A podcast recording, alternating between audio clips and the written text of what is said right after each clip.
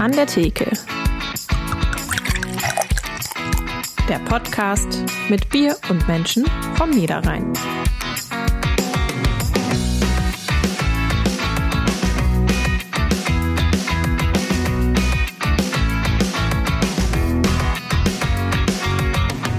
Während Hugo, Polly und die Sunny Sisters bei den Fußballkrachern bolzen, betreiben Colin und sein treuer Freund Chiliwuff einen geheimen Kanal. Blödsinn? Nö. Nur eine Spielerei mit den Buchtiteln unseres heutigen Gastes, der bei weitem nicht nur Kinderbuchautorin äh, Sabine Z. Und damit hallo und herzlich willkommen zu An der Theke, dem Podcast der NAZ. Mein Name ist Sarah Schurmann, ich bin Niederrhein-Redakteurin. Mein Name ist Markus Lenzen, ich bin ehemaliger Gastwirt und trinke gerne Bier. Markus, eine vielleicht etwas seltsame Frage vorab. Bin ich von dir gewohnt. Führst du manchmal Selbstgespräche? Selbstgespräche? Äh, Bitte ja sagen. Also ich, ja sagen. äh, ne, ne, also äh, ich, ich beschimpfe mich manchmal, wenn ich Mist gemacht habe, aber äh, am, am liebsten diskutiere ich eigentlich mit meinem Kater, weil der gibt frecherweise Widerworte und wenn er gut drauf ist, gewinnt er sogar die Diskussion. Und das ist eine gute Entschuldigung dann. Du sprichst mit deinem Kater. ja, äh, ja, genau. Ja, ja, der, ja. der Grund, weshalb ich überhaupt frage, ist natürlich unser heutiger Gast. Ähm, denn vor einiger Zeit hat sie bei uns in der NAZ-Kolumne verraten, dass sie ab und zu tatsächlich Selbstgespräche führt. Aber das kann sie am besten mal selbst erzählen. Hallo, Frau Z. Hallo, jetzt darf ich endlich was sagen. Ja. Ich habe zwei, dreimal versucht, dazwischen zu grätschen, aber bei euch geht's ja irgendwie gar nicht. Ähm, ja, mit den Selbstgesprächen, ist, ich bin da nicht alleine. Also auf diese Kolumne tatsächlich habe ich so viele Mails bekommen wie selten. Äh, und alle haben geschrieben, sie reden auch alle mit sich selbst und waren ganz froh, dass ich darüber geschrieben habe. Also der halbe Niederrhein redet mit sich selbst. So. Gut zu wissen. Ja, genau. was war denn so das letzte Gespräch, das Sie mit sich selbst geführt haben? Ach, das habe ich heute mit mir geführt. Vorhin, äh, dass ich so dachte, ach, ich bin jetzt gleich beim Podcast äh, dabei und dann dachte ich, muss ich mich eigentlich dafür schminken? Nein, man hört mich ja nur. So, Aber wir sehen Sie, von daher, äh, Sie sind trotzdem ein bisschen geschminkt. Sie sehen ganz schick aus. Ja, natürlich. Also ich muss das ja immer so haben. Also äh, ich finde gerade in unserer Zeit, ne, in dieser schwierigen Corona-Zeit, also wenn man sich da morgens nicht so einigermaßen fertig machen würde, mhm. dann könnte man ja mal direkt im Schlafanzug bleiben und das ist nicht ja, so meins. Stimmt. Also ich finde, zumindest für den Hund sollte man sich fertig machen. Ich ja, habe nämlich den, auch einen Hund und tatsächlich genau. genau. Ja. Auf den kommen wir natürlich gleich zu sprechen, aber erstmal äh, spielen wir unser Assoziationsspiel. Genau, wir haben uns ein paar Begriffe überlegt und Sie antworten einfach nur mit kurz und knapp, was Ihnen dazu jeweils einfällt. Bücher. Also kurz und knapp, damit scheitert schon wieder komplett. Ich wollte gerade schon sagen. Auch, wenn es unterhaltsam ist, auch gerne okay, ausführlich. Okay. Zu Büchern kann man Bücher, bestimmt viel Bücher. sagen. Also ich habe äh, 44 äh, Bücher geschrieben, schreibe jetzt das 45. Buch, wow. also spielen Bücher eine sehr große Rolle in meinem Leben. Das war doch kurz und knapp. Ja, ich, ich habe es versucht. Ja. versucht. Nächster Begriff, Urlaub. Urlaub, extrem wichtig. Am liebsten in der Sonne immer, immer, immer am liebsten in der Sonne. Leider viel zu wenig, viel zu kurz und äh, aber immer wieder gerne. Kultkolumne? Ja, wer hätte das gedacht, dass es wirklich eine Kultkolumne wird? Also ähm, ich habe ja schon, ich bin ja eigentlich Journalistin und ich habe ja schon früher Kolumnen geschrieben und fand das eigentlich immer total klasse, weil da kann man auch mal so ein bisschen überziehen und äh, sich selbst durch den Kakao ziehen, aber auch so gewisse Sachen beleuchten. Und als ich in der NAZ damit angefangen habe, ähm, hätte ich nicht gedacht, dass das A so viel Spaß machen würde und dass mir immer wieder was einfällt. Und ich glaube, ich kann noch die nächsten zehn Jahre schreiben, weil äh, sind so viele Themen. Ja, ich sollte mich kurz fassen, sorry. ich glaube, da freuen sich alle LeserInnen. Nächster Begriff, Lieblingsessen. Ähm, Habe ich tatsächlich nicht, äh, aber eine Lieblingsmahlzeit, das ist nämlich das Frühstück. Mhm. Live-Shows. Ah, ja, super gerne. Also ich stehe ähm, super gerne auf der Bühne. Man hört es wahrscheinlich jetzt schon, dass ich unglaublich gerne rede. Und äh, wenn man das auf einer Bühne tun darf, und zwar live, äh, dann sieht man ja auch die Reaktion des Publikums. Das ist natürlich besonders toll. Leider in letzter Zeit viel zu wenig, aber kommt hoffentlich bald wieder. Hm. Autogramme. Ähm, ja, schreibe ich tatsächlich manchmal. Und ich muss dazu sagen, als ich so die ersten Autogrammwünsche bekommen habe, als ich nämlich mit dem Bücherschreiben angefangen habe vor 13 Jahren, dann kamen dann auch mal so die ersten Wünsche nach tatsächlich Autogrammkarten. Da bin ich erstmal fast vom Hocker gefallen, dass jemand von mir ein Autogramm haben wollte. Dann haben die Verlage tatsächlich Autogrammkarten gedruckt äh, und dann fanden es meine Kinder extrem seltsam. dass die Mama Autogramme schreibt. Genau, dass die Mama Autogramme schreibt und vor allem, dass es tatsächlich andere Kinder gibt, die diese Autogramme haben wollen. Das fanden die, glaube ich, besonders strange. Schalke. Ja, habe ich mitgeheiratet, sage ich immer dazu. Also äh, mein Mann in meiner Kolumne immer der Ehemann genannt, auch in den Live-Shows der Ehemann. Er hat aber auch einen Vornamen, der heißt nämlich Jürgen. Äh, der ist großer Schalke-Fan und äh, ich war schon immer Fußball-Fan, muss ich sagen. Und äh, da ich eine Schwester habe und keinen Bruder, waren wir Mädchen so für, für unseren Papa halt so die Ersatzsöhne, weil äh, wir mussten immer mit auf den Fußballplatz und haben auch immer Fußball mitgeguckt. Aber durch den, äh, durch die Ehe kam auch wirklich Schalke 04 komplett in mein Leben und mitgeheiratet, mitgehangen, mitgefangen oder wie heißt es doch noch? Ja, genau. Kenne ich, bin auch Schalkerin. Ja. Aber ganz schnell der nächste und letzte Begriff, Niederrhein. Ähm, ist mittlerweile tatsächlich eine Heimat geworden. Nicht zuletzt deswegen, weil ich schon ähm, 26 Jahre hier lebe und weil meine Kinder hier geboren wurden. Finde ich sehr schön. Ich muss aber auch etwas verraten. Ich finde es auch deswegen so schön, weil es so schön platt ist. Also ich bin jemand, der gerne geht, auch schnell, also walken und so, aber nicht so bergig. Von daher finde ich es mhm. super hier, weil hier kann man Kilometer weit laufen, ohne dass es auch nur ein bisschen hügelig wird. Und das finde ich sehr, sehr sympathisch. Ansonsten ist es sehr schön hier, ja. So, ich habe jetzt alleine vom Zuhören schon Durst bekommen. Sehr gut. Ähm, die, Dam die Damen wollten Saft trinken, mhm. also mhm. gibt's für die Damen Saft. Ich habe sowas ähnliches wie Saft, aber dazu erzähle ich nachher noch was. Äh, wir schütten uns alle mal ja. was ein und ich erzähle ein bisschen was. Ihr habt, äh, beziehungsweise Sarah hat Saft besorgt vom Niederrhein. Nee, wir haben diesmal jeder selbst was besorgt, weil wir ein bisschen umplanen mussten spontan. Aber es ist der gleiche Saft äh, von Namen. Van Namen, genau. Van Namen Obstkälterei aus Haminkel. Äh, sehr hochwertige Säfte, gegründet 1917 von Wilhelm van Namen, und zwar als Apfelkrautfabrik. Mhm. Heute fast vergessener Brotaufstrich, oder? Ähm, in den 30ern, ja. Ich habe eigentlich auch immer welchen da, aber ich habe immer den Eindruck, das ist so ein bisschen, bisschen aus den Augen gegangen. So, in den 30ern Umstellung der Produktion auf erstmal Apfelsaft und das fand ich interessant. Die Apfelsäfte sind bis heute sortenrein. Das heißt, man kauft nicht einfach einen Apfelsaft, sondern man kriegt Elster Apfelsaft, Brebeeren Apfelsaft etc. Ähm, das Ganze wurde dann natürlich ausgeweitet. Zurzeit gibt's 30 Obstsäfte und Nektare, Äpfel, Birnen, Trauben, Pflaumen, Sauerkirsch, Heidelbeer etc. etc. Plus ein paar etwas neumodischere Auslegungen, zum Beispiel Juicy Tea. Spannend fand ich Fruchtzecco, ähm, quasi also ein Champagner-Ersatz, allerdings alkoholfrei halt auch auf Fruchtbasis. Cider bietet sich an als äh, ne, als Apfelkälterei. Äh, das einzige Produkt übrigens mit Alkohol.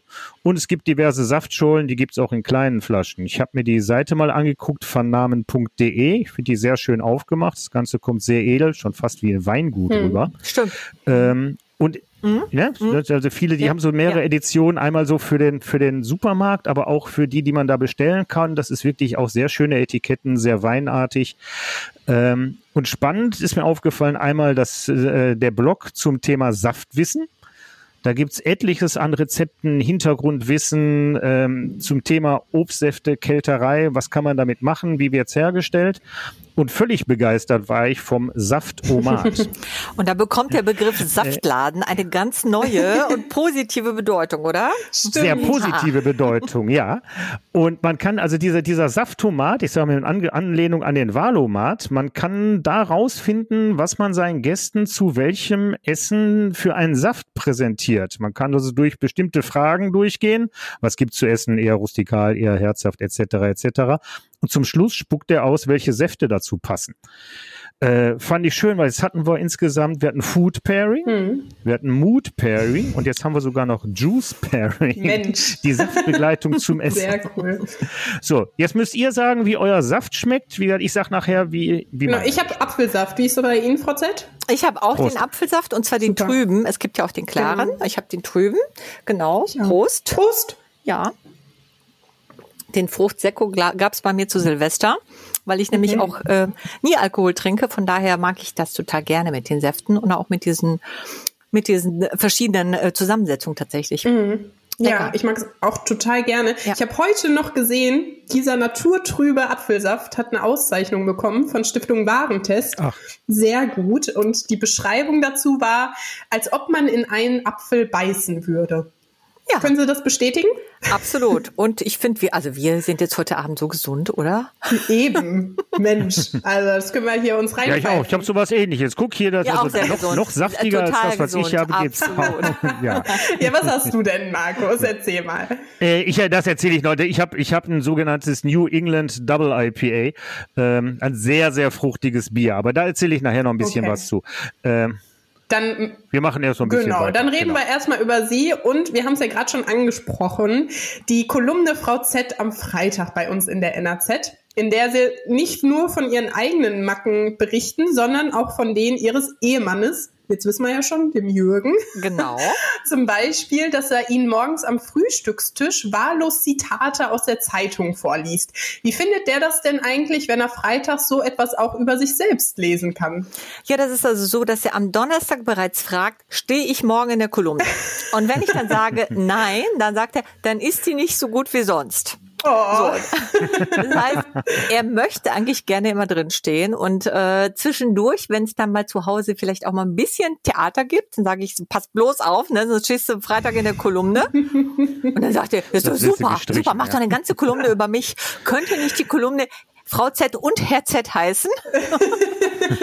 Nein, der ist, ähm, der ist da ganz schmerzfrei. Ich muss das wirklich äh, ganz klar so sagen. Es, also die Leute, die uns auch kennen, wissen das auch. Also mein Mann hat auch sehr viel Humor und ohne das wird es ja gar nicht gehen, weil mhm. wenn man auch äh, über ihn schreibt, dann möchte man natürlich zu Hause kein Theater haben, sondern auch, dass er mit einem mitlacht, logischerweise. Und ich würde das äh, keineswegs machen, wenn er diesen Humor nicht hätte. Übrigens auch äh, mein Sohn und meine Tochter, also die tauchen auch ab und zu mal auf und die ja. finden das auch auch sehr lustig und von daher äh, läuft das schon ganz gut.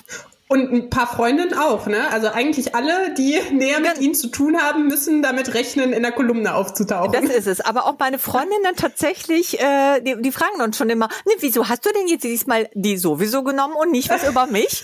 Ich finde das auch sehr, sehr lustig. Ich habe übrigens auch ähm, drei Frauenkomödien geschrieben, also sogenannte Frauenkomödien, ähm, also äh, Erwachsenenromane. Und da war das ähnlich. Das sind eigentlich fiktive Romane, aber natürlich gibt's in, in jedem Roman auch etwas so aus dem eigenen Bereich, weil es ja so Geschichten aus dem Leben sind. Und kompletter Freundeskreis von uns meinte sich darin wiedergefunden zu haben, beziehungsweise wusste ja, ich weiß genau, wen du meinst. Ich habe euch genau vor Augen gesehen. Und da konnte ich dreimal sagen, nein, das war doch jetzt was Ausgedachtes. Es hat keiner geglaubt. Sehr schön. Ja gut, haben sie mit der Kolumne ja was angestoßen. So, also quasi die ganze Familie, das ganze Umfeld ist mit ist eingebunden. Ist immer mit eingebunden. In allen äh, Shows, in den Romanen ja. und in den Kolumnen. Ja. Aber besonders jetzt, ich sag mal so, der, das Jungvolk, die Kinder, wie, wie nehmen die es auf, wenn die Mutter plötzlich so in der Öffentlichkeit steht? Ja, also ich mache das ja schon etwas länger. Ne? Und ich habe ja, wie gesagt, schon vor, vor Jahren mit dem äh, Kinderbuchschreiben angefangen und äh, die sind quasi so mitgewachsen. Ich glaube, am äh, komischsten war es für meine Kinder, als sie in der Pubertät waren. Und ich werde ja als Autorin ja nicht nur ähm, äh, zu Lesungen außerhalb eingeladen, sondern logischerweise auch in der Heimat. Ne? Also das sind so diese berühmten Schullesungen, wenn man also dann für äh, 65 bis 80 Kinder etwas vorlesen soll und äh, dann steht man ja auf einer Bühne es ist schon seltsam, wenn es dann die eigene Schule der Kinder ist, muss man mal mhm. ganz klar so sagen. Und das ist natürlich auch passiert. Ne? Die Dienstagner Schulen haben dann auch gesagt, oh, wir würden sie gerne einladen. Und meine Kinder haben es mir wirklich erstmal verboten, haben gesagt, du darfst das erst machen, wenn ich dann in der nächsten Klasse bin, also nicht, wenn ich dann da unten sitze. Ja, und ähm, ich glaube, das war halt komisch für die. Alles andere, ähm, das ist halt mein Beruf, das kriegen die einfach so mit. Und mittlerweile sind sie, glaube ich, auch ganz schön stolz. Hoffe ich. Das kann ich mir auch vorstellen. Ja, Sie haben gerade schon gesagt, Sie haben 44 Bücher geschrieben, schreiben am 45. Darunter Kinder, aber auch Sachbücher und Romane. Mhm. Da habe ich mich gefragt im Vorfeld, ganz ehrlich, wie geht das denn? Also können Sie einfach drauf lostippen und ein paar Stunden später ist das nächste Buch fertig oder wie funktioniert das? Ja, ein paar Stunden später jetzt vielleicht nicht, aber tatsächlich ist es so, dass mir die Ideen Gott sei Dank nie ausgehen und ich habe ähm, eigentlich meinen kompletten Alltag oder Tagesablauf auch so ein bisschen auf das Schreiben abgestellt. Also man muss sich das so vorstellen, früher als junge Mutter von äh, kleineren Kindern äh, habe ich die Kinder zum Beispiel zur Musikschule gebracht, zum Sportunterricht gebracht, zum Training und habe mich dann irgendwie auf irgendeinem Parkplatz in meinem eigenen Auto auf den Beifahrersitz gesetzt mit dem Laptop auf dem Schoß und habe dann einfach weitergeschrieben. Ja, ich habe abends geschrieben, morgens, auch mal nachts, auch mal am Wochenende, wenn es sein musste. Und es ist immer so, nach dem Buch ist vor dem Buch. Und bei Kinderbüchern ist ja auch der Umfang manchmal nicht ganz so groß. Also ich muss ja nicht mhm. immer 500 Seiten schreiben, sondern manchmal vielleicht nur 80 oder mal 120. Von daher klappt das.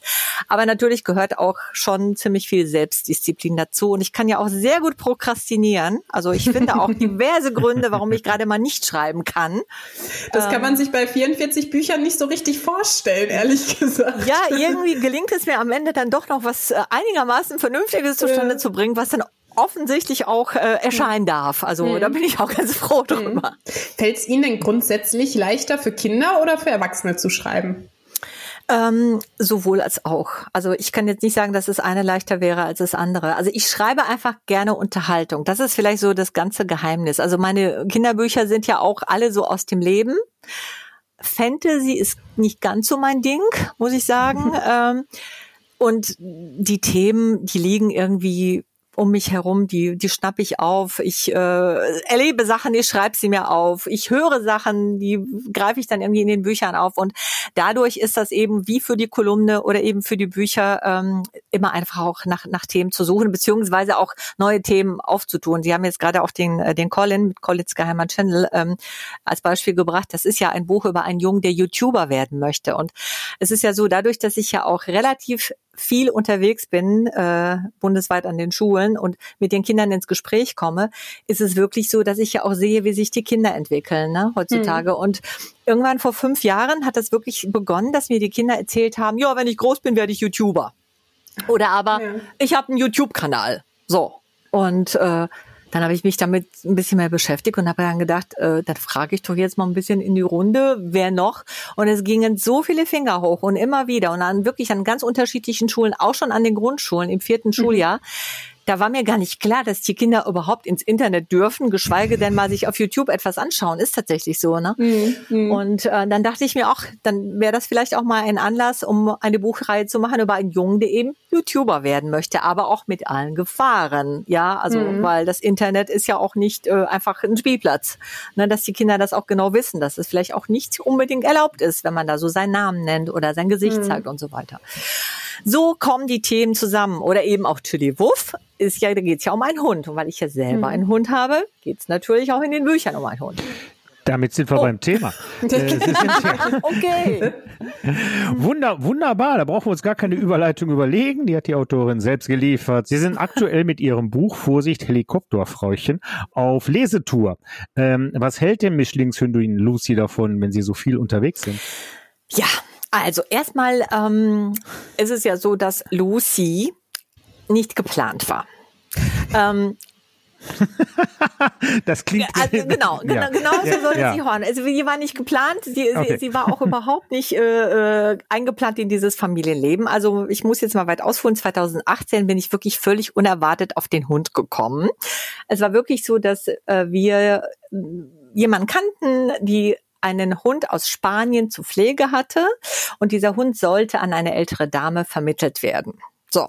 Und diese ältere Dame konnte den Hund plötzlich nicht nehmen. Und jetzt war also diese Pflegestelle, also diese Dame, die, die äh, diese Pflegestelle hatte, war völlig verzweifelt, weil sie nicht wusste, wohin mit diesem kleinen Mischling. So, und äh, meine Kinder äh, haben gesagt, oh, kommen wir den Hund mal besuchen. Ja, und ich habe leider äh, ja gesagt, zu dem Zeitpunkt leider. Und ähm, ja, dann kam es, wie es kommen musste. Äh, die Kinder wussten ganz genau, was passiert, wenn auch ich den Hund sehe und der Hund mhm. mich äh, ganz lieb anguckt mit seinem kleinen Hundeblick. Ähm, ja, um es mal kurz zu machen, wir haben dann erstmal den Hund auf Probe genommen. also ich habe immer gesagt, wir nehmen den zu Probe und die Kinder wussten ganz genau, äh, er bleibt für immer. Ja, und heute muss ich sagen, glücklicherweise, glücklicherweise yeah. sind wir da hingegangen, weil ähm, Lucy ist natürlich jetzt schon auch der Mittelpunkt unserer Familie. So. Und ähm, da ich aber mit dem Hund neue Themen für meinen Beruf sozusagen bekommen habe, eben für die Bücher und für die Programme, hat das eine jetzt dazu, dazu beigetragen, dass ich eben diese Shows und dieses Buch jetzt auch schreiben konnte und diese Show machen kann. Dadurch kann die Lucy gar nicht viel sagen, außer ganz toll gemacht, Frauchen, wenn sie sprechen könnte, weil das war, glaube ich, ihre Frage. Ähm, Aber so grundsätzlich, wie ist es denn jetzt so in der Welt der HundebesitzerInnen? Also am Anfang waren sie, glaube ich, so ein bisschen auch erstmal überfordert, oder? Ich war, das ist ja ich, was ich, ganz Neues. Ich war, ich war lost, wie jetzt ja. die, äh, die, das junge Volk sagen würde. Ich war wirklich lost. Nein, man muss sich das so vorstellen. Ich hatte jetzt also wirklich, ich bin losgefahren und bin nach Hause gekommen und hatte einen Hund im Gepäck tatsächlich, ja. So, mhm. äh, ich wusste erstmal gar nichts. Nun bin ich ja Journalistin, habe also erstmal sofort gegoogelt, ne, was muss ein Hund können, was muss ein Hund, wann muss der Hund raus und so weiter. Klar hat man irgendwie eine gewisse Vorstellung. Wir haben auch in der Familie, meine Schwester hat auch einen Hund. Aber wenn man selber einen Hund hat, das ist doch was ganz anderes. Und wenn man sich damit überhaupt nicht beschäftigt hatte vorab, war das für mich wirklich eine Umstellung, muss man echt sagen, weil mhm. das ist echt ein ganz, ja, es ist eine, eine ganz andere Welt. So. Und ähm, ich habe dann am Anfang ähm, immer gedacht, okay, der Hund ist eigentlich schon groß, also es war jetzt keine Welpe, muss man dazu sagen, es ist halt ein älterer Mischling. Und ich hatte eine gewisse Erwartung an den Hund, aber ich wusste nicht, ob der Hund weiß, dass ich diese Erwartung habe. Ja, so. Äh, zum Beispiel war oh mir schon klar, dass ein Hund irgendwie öfter mal muss und dass er sich ja eigentlich meldet. Aber ich dachte, woher, wie sehe ich denn, dass der Hund der jetzt wirklich muss? Wie meldet er sich denn? Ja, und also jedes Mal, wenn Lucy, so wie wir den Hund dann genannt haben, zum Fenster gegangen ist oder auch mal nur zum Fenster geschaut hat, habe ich zum Beispiel gedacht, oh, der Hund muss raus. Ja? So, ja. das heißt, dass wir die ersten Tage wirklich alle zwei Stunden mit der armen Lucy nach draußen gegangen sind oder ich die Kinder nach draußen gejagt habe, weil ich immer der Meinung war, der Hund muss. Oder zum Beispiel, wenn der Hund das große Geschäft gemacht hat, ich mir das wirklich sehr genau angeguckt habe und analysiert habe, auch die Farbe analysiert habe und wer hm. die Farbe war mal anders. Ich meine, das klingt jetzt irgendwie alles ein bisschen eklig, aber es ist tatsächlich so gewesen und ich konnte das erstmal überhaupt nicht glauben, dass man sich so in diese Welt erstmal einfinden muss, weil ich glaube, wenn wir jetzt das geplant hätten, einen Hund zu bekommen, hätte ich vielleicht zehn Bücher gelesen, hätte im mhm. Internet recherchiert und wäre vorbereiteter gewesen. So ähm, und hätten nicht so viele schöne Geschichten zu erzählen. Das gehabt. kommt auch noch dazu. Ja, ja. Oder dass man zum Beispiel auch plötzlich, ich habe auch jetzt Hundekleidung. Ja, also oh. das, ist, das ist auch so eine Geschichte. Also man geht jetzt ins Schuhgeschäft und denkt sich, okay, ich brauche neue Schuhe und überlegt sich, okay, diese Schuhe, ja, da kann ich ja mit dem Hund dann durch den Wald gehen. Oder da, nee, die Schuhe, die sind jetzt nicht so praktisch, weil wenn wir dann bei Regen mhm. rausgehen, werden die nass. Da sind Gedanken, die hat man einfach vorher nicht. Ich habe zum Beispiel Gummistiefel, ja muss dazu sagen, ich habe die Gummistiefel jetzt drei Jahre im Schrank. Ich habe sie noch nie angezogen, aber ich habe sie mir gekauft, weil ich hatte jetzt einen Hund. Ähm, jetzt ist Lucy aber auch ein Hund, der nicht so gerne in den Regen rausgehen möchte. Von daher werde ich diese Gummistiefel niemals gebrauchen. Aber all solche Sachen. Oder auch, wo schläft ein Hund? Ähm, was frisst denn der Hund? Ja, also jeder hat auch eine andere Meinung dazu. Man trifft auch Leute draußen auf der Straße. Man trifft andere Hundebesitzer, die auch einem Tipps geben möchten ob man sie will oder nicht will. Mhm. Man bekommt diese Tipps dann auch trotzdem und ähm, man ist völlig überfordert. Mhm. Und am allerbesten fand ich, und das muss ich jetzt einfach mal erzählen, das erste Mal bei einem Tierarzt zu sein. Weil bei unserem Tierarzt werden die Hunde aufgerufen, beziehungsweise die Tiere. Das heißt, wir sitzen im, im Wartezimmer und dann heißt es, die Lucy bitte oder der Schnuffi bitte oder die Kiki bitte. Und man denkt so, das kann doch nicht sein. Aber okay, die Tiere sind die Patienten, also die werden auch aufgerufen. Ja, ja. ja und solche Geschichten, ähm, die habe ich einfach vorher nie für möglich gehalten, aber das ist so. Oder ich stehe irgendwo an der Anmeldung und dann heißt es Name und ich sage dann, Z, ja, Vorname Sabine, nenne ich ihre des Hundes. Ja, Lucy. Okay, Hund heißt also Lucy Z. Ne? So. es ist einfach irre. Ja. Wäre dann doof, wenn alle noch Bello heißen, ne? Und dann, äh, dann wird's katastrophal genau, im Wartezimmer. Genau, so. Bello, Be Bello Kowalski, ne? So ja. als Beispiel, genau. Ja, also es ist wirklich eine ganz andere Welt, muss man sagen. Also ich kann mich ans erste Mal beim Tierarzt mit meinem Kater erinnern, äh, der in seinem Katzenkörbchen äh, äh so einen Terror gemacht hat, der hat die ganze Bude zusammengeschrien, sodass die Sprechstundenhilfe fragte, ob er denn wohl vorher dran dürfte. Und das versammelte Auditorium, ja, bitte nehmen Sie, weil der machte alle anderen Tiere bekloppt. Aber ich habe noch eine schöne Anekdote gefunden. Ähm, die Stadt Dienstlaken hat drei neue Gedächtnismülleimer für Frau Z auf der Gassi-Route aufgestellt. Wie kommt man denn zu der? Ja. Ja, also äh, das ist jetzt das Ende der Geschichte. Der Anfang der Geschichte war der, ähm, dass ich, als ich, als ich dann die ersten Gassi-Runden gemacht habe auf Wegen, die ich 20 Jahre davor niemals gegangen bin, die auch hier in der Nähe sind, aber ich bin sie einfach noch nie gelaufen. Jetzt hatte ich ja nur einen Hund, also habe ich versucht, immer so kleine Gassi-Routen zu finden und bin dann mal rechts und mal links gelaufen. Und irgendwann macht dann ja der Hund das große Geschäft und als guter Hundebesitzer hat man ja diese Beutelchen dabei. Übrigens ein sehr, eine sehr schöne Bezeichnung aus Österreich, Gassi-Säckchen. Wir sagen ja Kotbeutel dazu, wir hier, ne? Aber dort heißt es Gassi-Säckchen, finde ich süß. Klingt irgendwie. netter. Genau. Übrigens, die, die gibt's auch, ne? Mit Sternchen, mit kleinen Muschelchen in verschiedenen Farben, ne? Also man, man kann schon auch die Extremitäten seines Hundes auch schön verpackt wegschmeißen. ne? ähm, ja, auch so, also eine Geschichte, die ich eben auch dann jetzt auch erfahren habe. Ähm, jedenfalls bin ich mit dem Hund spazieren gegangen und hatte dann immer schön das große Geschäft im Beutelchen und bin gelaufen und gelaufen und gelaufen und dachte, hier gibt's doch gar keinen Mülleimer, ja. Und das ist mir dann wirklich mehrfach ähm, passiert, dass ich dann wirklich gelaufen bin und gelaufen und nirgendwo dieses Säckchen entsorgen konnte. Ja, und dann habe ich äh, mich hingesetzt und habe eine nette Mail an die Stadtdienstsagen geschrieben und habe das genau aufgeführt, wie hier die die ähm, äh, Spazierwege sind und dass hier und da mal ein paar Mülleimer äh, fehlen. Und ein sehr netter Herr hat mir tatsächlich geantwortet und hat geschrieben, so toll recherchiert wie Sie hat das noch nie gemacht. da, kam, da kam die Journalistin in mir durch. Ja. Ähm, ich habe nämlich auch ein paar Fotos gemacht und habe auf die Fotos. Aha, da war doch noch ein ja, so, bisschen mehr so, nach, dabei, so ja? nach dem Motto, da fehlt noch einer und dann immer ein Foto mit einem Kreuz, wo man auch den Müller mal hinhängen könnte. Ja, ich war da sehr fleißig. Jedenfalls schrieb er dann zurück, ja, ich kann Ihren Ausführungen sehr gut folgen. Ich schaue es mir an und äh, werde mich kümmern. Und tatsächlich eine Woche später hingen drei neue Mülleimer genau da, wo ich es vorgeschlagen hatte. Ich fand's wirklich super. Und Ja. ähm, das Lustige war, ähm, als ich dann so einige Hundebesitzer traf, ne, man trifft sich ja dann, man kommt ja immer ins Gespräch mit Leuten, ähm, dann hieß es, haben Sie schon gesehen, wir haben neue Mülleimer da hängen. Und dann dachte ich immer, ja, das sind ja eigentlich die Frau Z Gedächtnismülleimer. Da steht jetzt noch nichts drauf. Ich habe mir das so überlegt, dass es quasi mein Verdienst ist für diese Stadt, dass ich drei Mülleimer habe. Aber hey, andere Künstler, die bekommen eine Stadthalle oder eine Straße, Ja. ne, einen Straßennamen. Ich habe immerhin schon mal drei Mülleimer. Müssen Sie dann noch der Stadt schreiben, dass Sie bitte noch so Plaketten hätten? Ja, genau, das, das mache ich dann. Das, das mache ich auch noch. Das Bierdeckel-Quiz. Mit Fragen, die auf einen Bierdeckel passen. Jetzt kommen wir erstmal zu unserem Bierdeckel-Quiz. Und Oh. zwar stelle ich drei Fragen, zu denen ich jeweils auch drei Antwortmöglichkeiten vorgebe. Von- mir? Okay. Ich frage beide. ah, okay. Also der Und, äh, Herr Lenzen wird- darf mitmachen. Ich, nee, ich werde hier, ich werd hier jedes Mal vorgeführt. Sie gibt sich größte Mühe. Nee, ich habe auch keine Ahnung, was nee, kommt. nee, Wirklich gut. nicht. Äh, habe ich So. einen Telefonjoker? Habe ich einen Telefonjoker? Nee, ausnahmsweise nicht. Der Jürgen Schade. muss leider jetzt mal leise sein. so, erste Frage lautet, welche berühmte Persönlichkeit wurde in Lackhausen bei Wesel geboren? A. Konrad Adenauer, B. Konrad Lorenz oder C. Konrad Duden? Also ich kann nur schätzen, da wir in Wesel ein Konrad-Duden-Gymnasium haben, schätze ich jetzt mal Konrad Duden.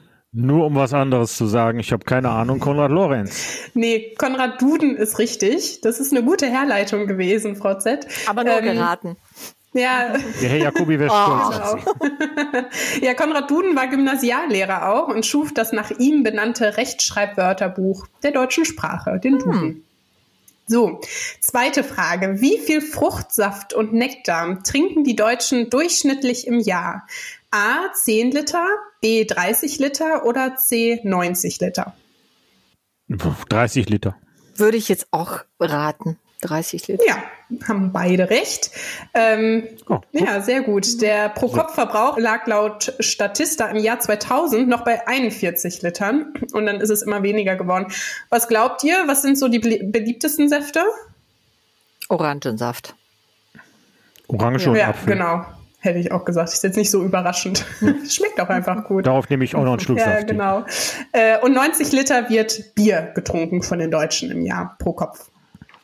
Dritte und letzte Frage. Was hatte es mit einem Fensterbier auf sich?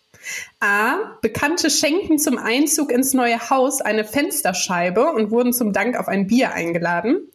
B. Arbeiter trafen sich nach Feierabend auf ein schnelles Bierchen am Fenster. Oder C. Närrische Menschen tranken ein Bier am Fenster und beobachteten dabei den Rosenmontagszug auf der Straße. Also die dritte Möglichkeit klingt nett, oder? Ja. Das kann man sich ja. auch gut ja, wir, wir, also wir, wir, wir sagen Genau, C. wir sagen C. Ja, das klingt sehr nett, aber ist leider falsch. Oh. Richtig ist A. Also die Menschen haben, wenn jemand neu eingezogen ist in ein Haus, haben dann tatsächlich ein Fenster geschenkt, eine Fensterscheibe Ach. und haben dann als Dank ein Bierchen bekommen. Das ist eine Tradition, die vor allem auch am Niederrhein gepflegt wurde. Das ist ja nett. Okay, je nachdem wie alt sie ist, irgendwie Fensterglas wahrscheinlich teuer, nicht so leicht herzustellen. Ein Genau, ganzes, ja. ein ganzes Fenster oder nur eine kleine Scheibe? Ja, wahrscheinlich Butzenscheiben, so die kleineren. Also Ich, ich weiß nicht, wie alt es Also ist schon älter. Das war Okay. schon vor ein paar Jahrhunderten. Ich weiß jetzt ehrlich gesagt nicht, wie groß Ja, die ja. Fensterscheibe ist. Keine alte Tradition aus den 50er Jahren. Na, na gut. Ja, noch ein bisschen Äh, älter. ja. Genau. Ja, äh, ich glaube, Frau Z hat gewonnen, oder?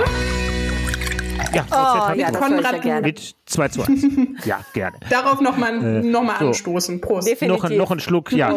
ihr euren Saft von Vernahm und ich, äh, Moment, ja, ich habe es gerade schon angedeutet, ich habe auch Saft.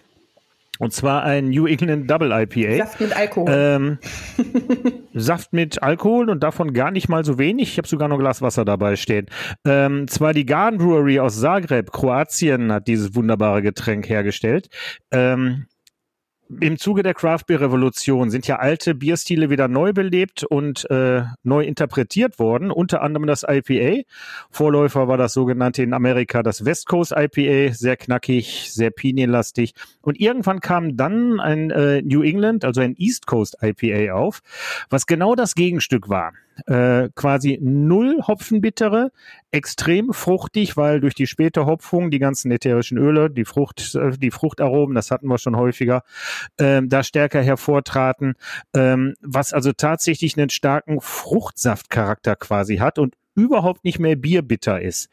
Ähm, es ist so ein bisschen strittig, wer das zum ersten Mal gebraut hat. Man hat sich so ein bisschen auf den John Kim nicht geeinigt, den Braumeister von The Alchemist, der äh, sein Hedy Topper 2003 das erste Mal vorstellte.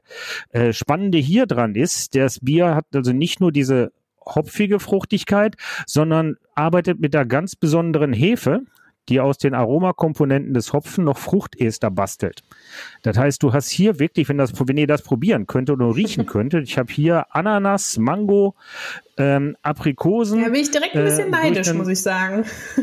Ja, ja, ja. Also du erinnerst dich, dass das Mango-Bier von Third Sector aus Krefeld Ja. war dein war dein Lieblingsbier Mhm. letzten Jahres. Ähm, deswegen habe ich vorhin schon gesagt, dann würdest du das lieben, weil hier ist noch einer meiner Lieblingshopfen drin. Hier ist noch Sabro mit drin. Der macht so ein bisschen Sahne, Karamell und Kokosnuss. Und jeder, der glaubt, hier wäre jetzt irgendwie noch was zusätzlich, das ist wirklich nur ein Bier. Das würde sogar dem sogenannten deutschen Reinheitsgebot entsprechen. Ähm, das ist immer was, wo ich, wenn mir jemand sagt, er mag kein Bier, sagt, du hast nur noch nicht das Richtige getrunken. Wenn also Bier ist mir zu bitter, dann probier mal diesen Fruchtsaft. in Deutschland kam es übrigens auf, die ersten, die es in Deutschland angeboten haben, waren Fürst Viajek aus Berlin.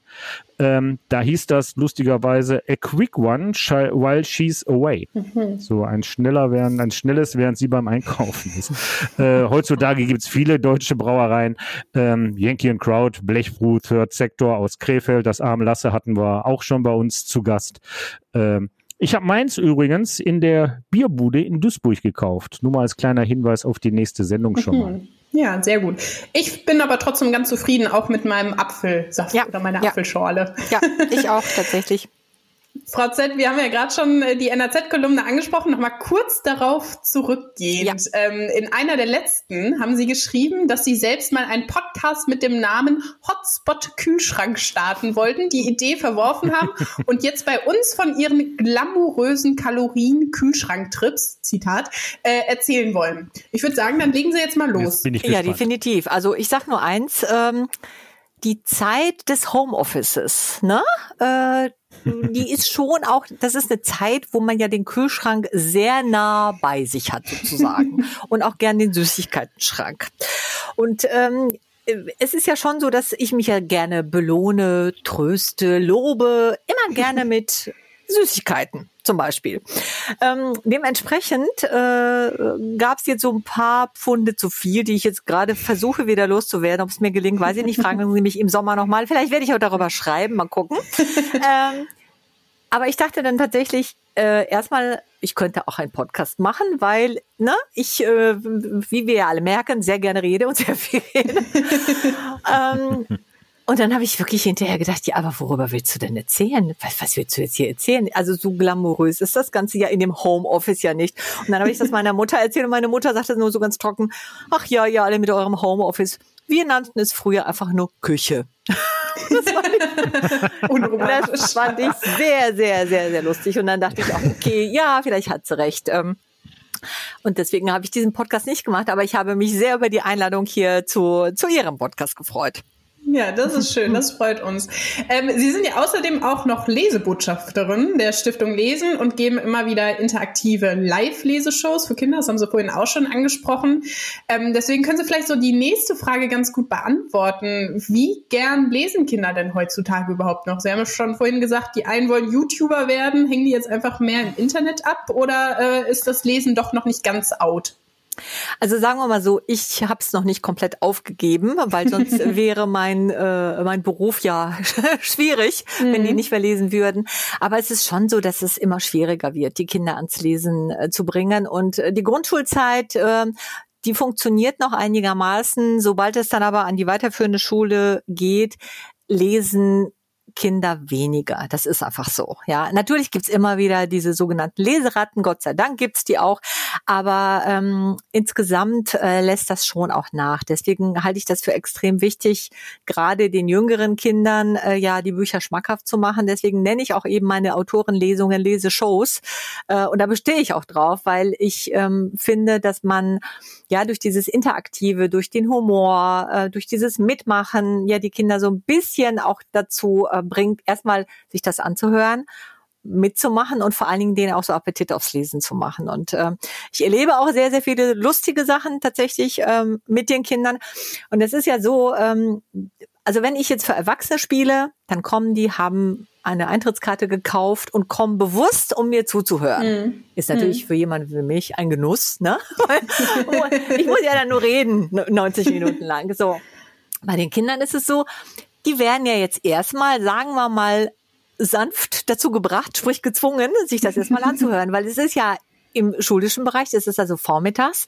Und die meisten wissen jetzt gar nicht, was da auf sie zukommt. Die hören dann, ach ja, da kommt irgendwie eine Autorin oder da kommt eine Frau, die uns etwas vorliest. Ähm, und ganz oft ist es so, gerade so im fünften, sechsten Schuljahr, so in der Vorpubertät, dann sitzen die auch teilweise schon so vor mir, dass ich genau sehe, alles klar, du hast da gar keinen Bock drauf. so, und dann, äh, man kennt das ja auch, wenn so die Lehrer so ihre Pappenheimer so, nee, du und du, ihr setzt euch jetzt mal schön in die erste Reihe, mhm. damit wir euch gut im Blick haben. Und dann sitzen die da mit ihren verschränkten Armen, die Beine lang gestreckt und gucken mich an, so nach dem Motto, boah, nee, jetzt will die mir ja was erzählen. so, und ich stehe dann so auf der Bühne und denk so, dich krieg ich gleich auch noch, dich krieg, du weißt es noch nicht, aber ich krieg dich gleich. So. Und das ist mir immer eine wirklich eine große Freude, ähm, wenn ich dann anfange, weil ja, das ist für die Kinder eigentlich dann überraschend, weil ich glaube, die denken, da kommt jetzt jemand, der setzt sich vielleicht hin und liest, ja. So und ähm, erstmal sitze ich nicht, sondern ich stehe. Das ist schon mal das Erste. Und dann ähm, zeige ich auch immer passend zu den jeweiligen Textszenen Illustrationen. Und zwischendurch stelle ich auch mal Fragen oder zwischendurch äh, bitte ich auch Freiwillige ein bisschen mitzulesen und äh, wirklich auch mitzumachen. Und dann merken die, ah, okay, ah, ist ja lustig, ah, so ist doch, ah, oh, die Frau hat etwas geschrieben, was ich, oh, okay, und sie hat auch Begriffe äh, dann auch verwendet, die ich kenne. Und dann versuchen die mich auch natürlich so ein bisschen aufs Glatter zu führen. Die stellen mir dann ja auch Fragen.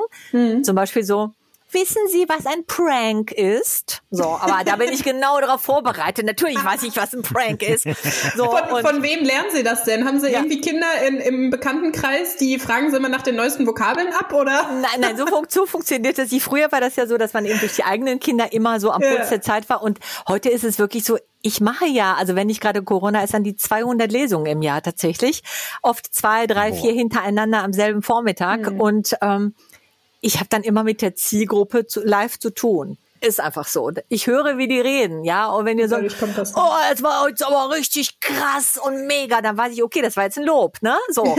ähm, Das ist so. Und ähm, ja, also bei den Kindern ist es wirklich, ähm, ich finde es immer, erstmal finde ich das gut, dass die so sind, wie sie sind, weil sie natürlich immer die Wahrheit sagen. Ne? Bei Erwachsenen ist es noch so, wenn die so besonders höflich sind, dann würden die vielleicht gar nicht sagen, nee, das hat mir jetzt nicht gefallen, sondern die würden dann trotzdem höflich applaudieren und sich vielleicht nicht äußern. Aber bei Kindern, mhm. wenn denen etwas nicht gefällt, dann sagen die das. Dann sagen die, das war doof. So, deswegen versuche ich natürlich alles zu geben, dass sie sagen, das war mega krass und cool. Und meistens gelingt das mir auch, Gott sei Dank. Und ein Prank wurde Ihnen noch nicht gespielt? Äh, nein, wurde mir noch nicht gespielt. ähm, die sind dann immer ganz überrascht, wenn ich dann auch sage, ja, natürlich weiß ich, was es ist. Es ist ein Streich. Und dann so, oh, oh, oh, oh was weiß ich. Was mir auch schon mal passiert ist, ist, dass tatsächlich dann so ein Lehrer gekommen ist und so ein älterer Lehrer und dann gesagt hat, ich habe jetzt nicht wirklich verstanden, was der da gefragt hat. so. Oder auch, ähm, wenn dann wirklich die Lehrer kommen und dann sagen, ja, also ich bin jetzt ganz überrascht, dass der oder die sich gemeldet haben, weil bei mir melden die sich die. Da denke ich, mhm. na ja, ich würde mal über den Unterricht nachdenken oder mal ja. über die Form vielleicht. ja, also ist so. Also Kinder sind schon wirklich klasse in der Beziehung, muss man echt sagen. Wenn man sie denn kriegt, was macht's denn mit Kindern, wenn sie kein Buch in die Hand nehmen? Ja, ähm, sagen wir mal so, ich versuche auch irgendwie zum einen die Erwachsenen, sprich die Eltern auch immer mit einzubinden, auch logischerweise die Lehrer dazu zu bringen, den, mit den Kindern auch viel zu lesen. Ähm, aber das Erste ist wirklich das Vorlesen. Und das wissen wir ja selber auch. Also uns ist ja auch mal früher vorgelesen. Ja, mir hat meine Großmutter genau. vorgelesen, so. die Klassiker. So, natürlich. und das Vorlesen, das ist das A und O. Und wenn Kindern vorgelesen wird, dann ähm, entwickeln die auch diese Geschichte weiter, weil die ja dieses sogenannte Kopfkino haben. Ja, also die spielen ja diese Geschichte in ihrer Fantasie. Kennen wir ja auch alle. Wir haben ja auch alle Kopfkino. Und ähm, ich glaube, dass sich dann so die Liebe zu den Büchern auch so ein bisschen festigen kann. Ähm, mhm. Bei meinen eigenen Kindern habe ich das festgestellt. Ich habe ja natürlich als Autorin meine Güte Bücher angeschleppt ohne Ende teilweise sogar Bücher geschrieben mit Themen, die meine Kinder interessiert haben, bloß damit die auch lesen. Und äh, es hörte auch tatsächlich auf der weiterführenden Schule auch auf. Dann haben die wirklich nur diese Lektüren gelesen, die dann auch vorgegeben mhm. waren. Aber jetzt, die sind ja mittlerweile erwachsen, ähm, jetzt lesen sie wieder. Und das finde ich wirklich dann auch irgendwie wieder so beruhigend. Da, mhm. das, weil ich so denke, ja, man hat vielleicht doch irgendwann mal etwas gesät, was jetzt dann doch Früchte trägt, ja, und zwar mhm. von ganz alleine. Und mhm. ich glaube, das ist einfach wichtig, wenn man äh, den Kindern auch irgendwie klar macht, Bücher gehören ja irgendwie mit dazu. Mhm. Wie war das denn jetzt so in den vergangenen zwei Corona-Jahren, dass Sie einfach nicht so oft auf der Bühne stehen konnten? Ja, das war schon schwierig, muss, muss ich wirklich sagen. Also es gab dann halt einige digitale Veranstaltungen, ähm, was natürlich überhaupt kein Ersatz ist. Ähm, wenn man jetzt mal bei den Kinderveranstaltungen bleibt, jedes Kind bekam dann einen Link für sich nach Hause und hat sich dann quasi zu einem Meeting dazu geschaltet. Das heißt, ich hatte dann mhm. auf dem Bildschirm irgendwie 30 verschiedene Kinder und dann irgendwo eine Lehrerin. Mhm. Ähm, dann funktionierte die Technik nicht, ne, dann funktionierte das Mikrofon nicht, dann fiel irgendwie eine Kamera aus oder sonst was. Äh, man, diese Interaktion war gar nicht möglich. So, mhm. die erwachsenen Sachen sind komplett ausgefallen, weil da digital etwas auf die Beine zu stellen, ist erst recht schwierig, äh, finde ich. Und ich hatte auch das Gefühl, dass die Leute wirklich auch so sehr müde waren, ne? dass mhm. die auch gar nicht so. Ähm, also ich weiß, dass es viele Angebote gab und es wurde jetzt nicht so angenommen, wie sich manche Künstler oder Künstlerinnen das auch gewünscht hätten. Ähm, die Schulen haben sich wirklich große Mühe gegeben, aber eben live ist live, kennen wir ja. Mhm. Das ist so. Mhm. Deswegen ja, bin ich ganz froh, dass jetzt wieder was möglich ist. Und im vergangenen Jahr, im Sommer, haben auch die ersten Mutigen wirklich wieder auch angefangen, etwas zu organisieren ähm, mit Maske. Aber das ist egal. Hauptsache, man ist wieder vor Hauptsache Ort und äh, man ja. kann auch wieder etwas machen, ja, finde ich. Mhm. Aber Sie hatten dadurch ja auch ein bisschen mehr Zeit für Ihre Familie. War das nicht auch ganz schön oder sind Sie jetzt eher froh, dass Sie auch mal wieder ein bisschen Abstand gewinnen können? Na, sagen wir mal so. Also ich habe meinem Mann angedroht, jemals in den Ruhestand zu gehen. Ähm, er muss also immer ins Büro gehen, weil es sonst nicht funktioniert. Nein, es ist, also ich glaube, wir alle kennen das, ne? Also es ist immer schön, wenn alle zusammen sind, aber es ist auch schön, wenn da wieder so jeder seinen mhm. Weg geht.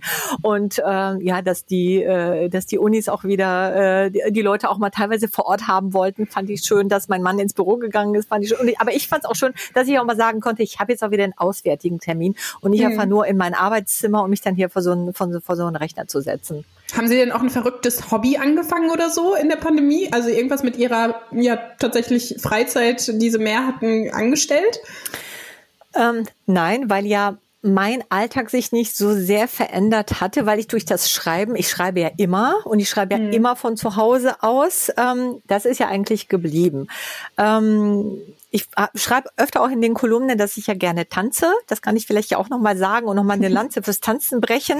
ähm, also das ist so auch eins meiner Hobbys, dass ich eben dreimal die Woche ähm, zu einem Kurs gehe, wo ich eben Line Dance mache. Und ähm, das fand ich halt eben so in dieser Corona-Zeit auch besonders schwierig, dass das eben auch nicht stattgefunden hat tatsächlich. Und äh, so tanzen auf digitaler Ebene, das hat nicht funktioniert. Mhm. Also man hat das probiert, aber irgendwie das, das, das, das war nicht so gut. Also äh, nein, kein verrücktes Hobby angefangen, nein.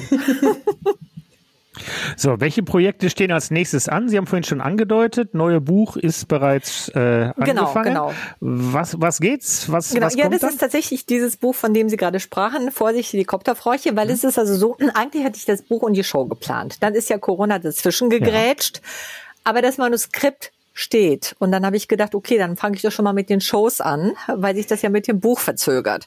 So, und mittlerweile ähm, gibt dann jetzt also auch tatsächlich ein richtiges Programm. Äh, ja, über 90 Minuten, so dass ich dieses Buch auch erweitern kann. Und deswegen schreibe mhm. ich weiter an diesem Buch, weil jetzt wird es ein richtig schönes, dickes Buch. Vorher war das wirklich so, erstmal so für mich eine Ansammlung von meinen kleinen und großen Katastrophen als Frauchen.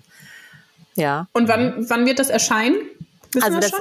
nach Möglichkeit hoffe ich doch noch nächstes Frühjahr, aber es ist schon zweimal verschoben worden, von daher okay. ich bin gespannt bleibt unsicher. Ja, genau. wir sind auch gespannt und äh, jetzt schon wieder am Ende angelangt. Mensch, das ging irgendwie super schnell heute. Ja.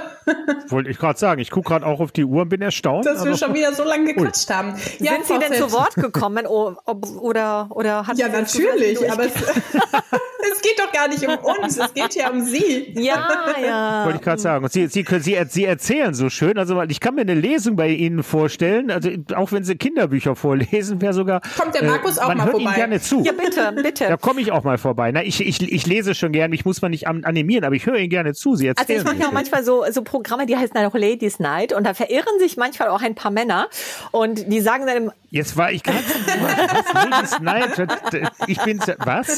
So und die äh, die verirren sich dann, beziehungsweise sie werden ja mitgezogen von ihren Ehefrauen, ne? Und dann sitzen die da und dann denke ich nämlich genauso wie bei den Kindern auch, die kriege ich auch noch, die kriege ich auch noch. Und ich beobachte die dann und irgendwann lachen die dann auch an den richtigen Stellen. Ich will damit sagen, sie sind natürlich herzlich eingeladen, obwohl äh, es manchmal vielleicht nicht nur für Kinder, sondern nur für Ladies etwas gibt, dürfen Männer auch kommen. Ja, das ist doch mal eine schöne Einladung. Jawohl. Euch ist klar, dass ich das, dass das hier Leute hören, die mir das aufs Butterbrot schmieren. Zu Ladies Markus Night. bei der Ladies Night. Genau, bitte. Genau. Ja, Frau Z, erstmal vielen Dank, dass Sie heute zu Gast bei uns an der Theke waren. Das war sehr schön mit Ihnen. Dankeschön für die Einladung, hat mich auch sehr, sehr, sehr gefreut. Ich denke noch über diesen eigenen Podcast, glaube ich, doch wieder nach. Ja, machen Sie das. Anders. Wir schalten ein. Ja. Und, und, und wir kommen dann auch ich gerne als sagen, Gäste genau, vorbei. Dann, dann machen wir es umgekehrt. dann tauschen wir uns da genau. aus, ja. Ja, bei uns geht es erstmal in zwei Wochen weiter. Dann treffen wir uns mit dem Tierschützer Ralf Seeger, der mit seiner Doku-Serie Harte Hunde regelmäßig im Fernsehen zu sehen ist. Ja, und äh, wer mit uns von zu Hause anstoßen möchte, und das wird, glaube ich, für die liebe Sarah ein ganz kleines bisschen anstrengend, aber ähm, ich habe zwei Biere ausgesucht und zwar einmal den äh, Geburtstagssud von der Mücke Brauerei aus Essen, des Ingwer Pale Ale und von der estnischen Brauerei Pöjala äh, aus Estland. Halt äh, das Doppel-Ö Ö einfach, ich weiß nicht, wie man das spricht. Den Niederrhein-Hintergrund, den der ein oder andere jetzt vermisst. Äh, ich stelle euch mal wieder einen Laden vor, wo man vernünftig Bier einkaufen kann. Und zwar die Bierbude im Duisburger Zentrum auf der Waldstraße bringe ich euch näher. Äh, und habe gedacht, die beiden Biere sind dafür hervorragend, aber dafür dann in der nächsten Sendung mehr. Wenn euch unser Podcast an der Theke gut gefällt, lasst eine gute Bewertung da, abonniert und empfehlt uns weiter. Und wenn ihr uns ein direktes Feedback geben wollt oder wenn ihr Ideen für weitere Gäste habt, könnt ihr uns auch eine E-Mail schicken. Die Adresse lautet an der Theke@funkemedien.de. Das war an der Theke mit Markus und Sarah. Tschüss. Tschüss. Tschüss. Ein Podcast der NRZ.